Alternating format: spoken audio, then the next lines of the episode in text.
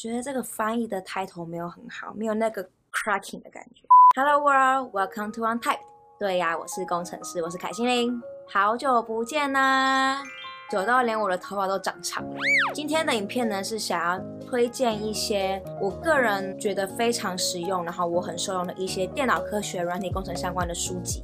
还蛮常有观众会来问我说，有没有推荐一些电脑科学、软体工程相关的书籍？但是啊，因为我真的太不喜欢看书了，对，所以 我上一次读完一个系列小说，应该就是国中的时候把《哈利波特》看完。在那之后，除了基督教相关书籍、圣经之外，我好像真的没有看过什么书。嗯。然后啊，我又是个非常讨厌纸的人，后来看一些书，可能都是看电子档。不过呢，毕竟我学软体工程也学了五六年了，那学习过程中我还是有看到几本我觉得非常实用、非常好用的书。也因为呢，我真的很不爱看书，所以接下来我所推荐的书。都是真的很厉害，我才会推荐哦。因为其他我根本就不会看。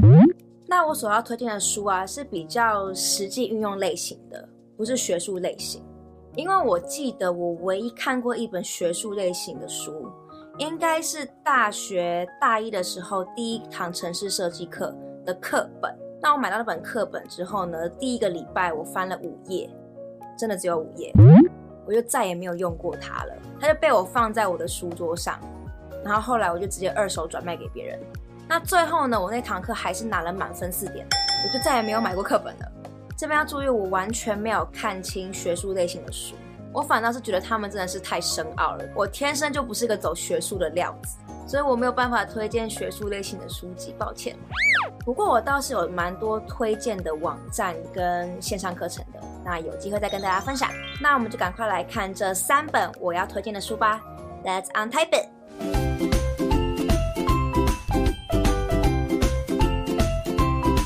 第一本是《Cracking the Coding Interview》。那我觉得它中文的书名没有翻得很好，中文是提升城市设计师的面试力。就我觉得他没有那种 Cracking the Coding Interview 那种感觉，你知道吗？那个 crack 没有那没有那个 power。那这本书啊，大概是我学习软体工程以来最最最最最最受用的一本书了。因为呢，它是帮助我找到我的每一份实习跟每一份工作的书。很多人会问我是怎么准备软体工程面试的，然后会问说要刷多少离口，刷多少的题目。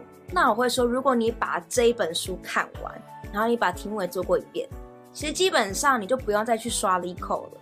那作者呢？他是 Career Cup 的创办人，也是 CEO。那他去过各大科技软体公司，当过软体工程师，然后也当了很多次的面试官，也当了很多次的面试者，然后去统整了这些精华，然后把它变成一本书。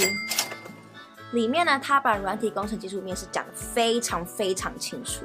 内容呢，包括学习如何从题目中去发现隐藏的细节跟提示，教你如何分析问题，遇到困难时的脱困技巧，演算法的核心概念，然后还有一百八十九道题目跟解答。那这本书里面所有的题目呢，都是来自于真正的面试，而不是从题库中找来的。虽然说面试的题目有可能是从题库来的，那不过呢，也代表说这些题目呢，他们真的有出现在面试场合过。里面呢，不但会讲解面试中常出现的演算法，还会有面试流程的分析，还有读书计划的建议，甚至还有各大科技公司，包括 Apple、Google、Facebook 他们的面试流程的注意事项，连 Behavioral Interview 行为面试都教你。我会说这本书真的是很值得每一个工程师都有一本，尤其是如果你要找软体工程师工作，甚至是你想要当一个好的面试官的人。我都很推荐你去读这本书。那第二本《Grokking Algorithms》，全名是《Grokking Algorithms: An Illustrated Guide for Programmers and Other Curious People》，中文是白话演算法，培养城市设计的逻辑思考。这个就也是翻的还好。那这本书啊，它连续三年呢都拿到 Amazon 的五颗星。那它就是主打说没有理工背景的人也看得懂的一本演算法的书。因为呢，它是用四百张插图，然后透过很多可爱的图像，然后很生活化的例子，去帮助你了解演算法，让那些就是看到演算法就头痛的人，能够比较轻松的去学习演算法。那这本书呢，我很推荐正在学习软体工程的人，或是说你虽然是软体工程师了，可是呢，你从来没有认真的去学过演算法，对于演算法你可能是一知半解。那这本书我也很推荐给你，因为它真的是把很生硬的演算法变得很有趣，然后让你能够很容易的一看就懂就了解了，然后图又很可爱。那不过如果你是资工系出身，或是你对于演算法已经有一定了解了，那我会说这本书可能对你的帮助不会太大，因为我觉得他讲的东西其实还是比较基础、比较浅层的。不过你还是可以把它当一本漫画看的，因为其实真的是蛮可爱的。那这本书啊，最近才刚被翻成中文版的。那如果你想要购买这本书，你可以透过我的专属折扣码，得到将近七八折的优惠。那透过这个折扣码，不只是购买这本书有优惠而已，而是在该出版社的虾皮商城上面，其他的图书也是可以得到优惠的。那详细资讯跟折扣码会贴在影片下方。那如果你看到影片最后的话，还会有一个小惊喜哟。那第三本书是《Algorithms to Live By: The Computer Science of Human Decisions》，中文是决断的演算、预测分析与好决定的十一堂逻辑课。啊我看了书名，有看没有懂。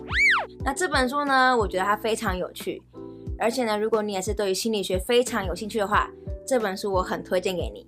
它教你如何把演算法运用到生活中，从你找伴侣、找配偶到你找停车位，它都可以讲一遍。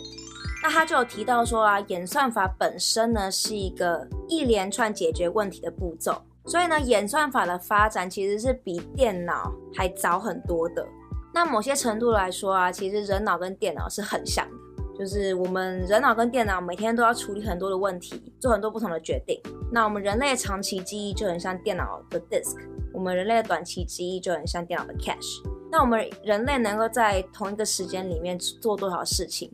这个能力多寡就很像一个电脑，它有多少 RAM、多少记忆体、多少核心、多少 CPU 是很像的。那这本书它就有去聊说演算法是怎么被想到的，然后呢，演算法又怎么样可以运用回生活中。像里面就会聊到说啊，为什么自动驾驶车其实没有办法让交通状况达到最好，反而是我们现在就是自己开自己的，自己爽，已经让交通达到了最佳状态。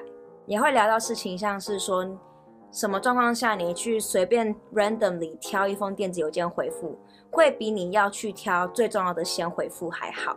所以如果你想要去了解演算法是如何发展出来的，然后它又如何可以被运用到生活中，这本书真的是很适合你。以上呢就是三本我非常推荐给大家的电脑科学、软体工程相关的书，对。不多，就只有这三本。那最后啊，我刚刚有提到说，看到影片最后的人可以有一个小惊喜，就是啊，我想要将我刚刚提到的第二本书《Working Algorithms》送给两位幸运的观众。如果你想要参加这个抽书活动，请你订阅这个频道，开启小铃铛，然后给这支影片一个 like，并且在影片下方留言你最不喜欢或是你最想认识的演算法。并且送上一句你想要对我说的话，我将会在影片发布后的第五天抽出这两位幸运的观众。那详细活动办法，请以影片下方的资讯为主。那就谢谢你们啦！希望这三本书可以帮助到你们。我们下次见喽，拜！你们知道我为什么会把头发留长吗？因为我要捐发。对，我头发实在是太多了，我觉得不让它发挥一点价值不行。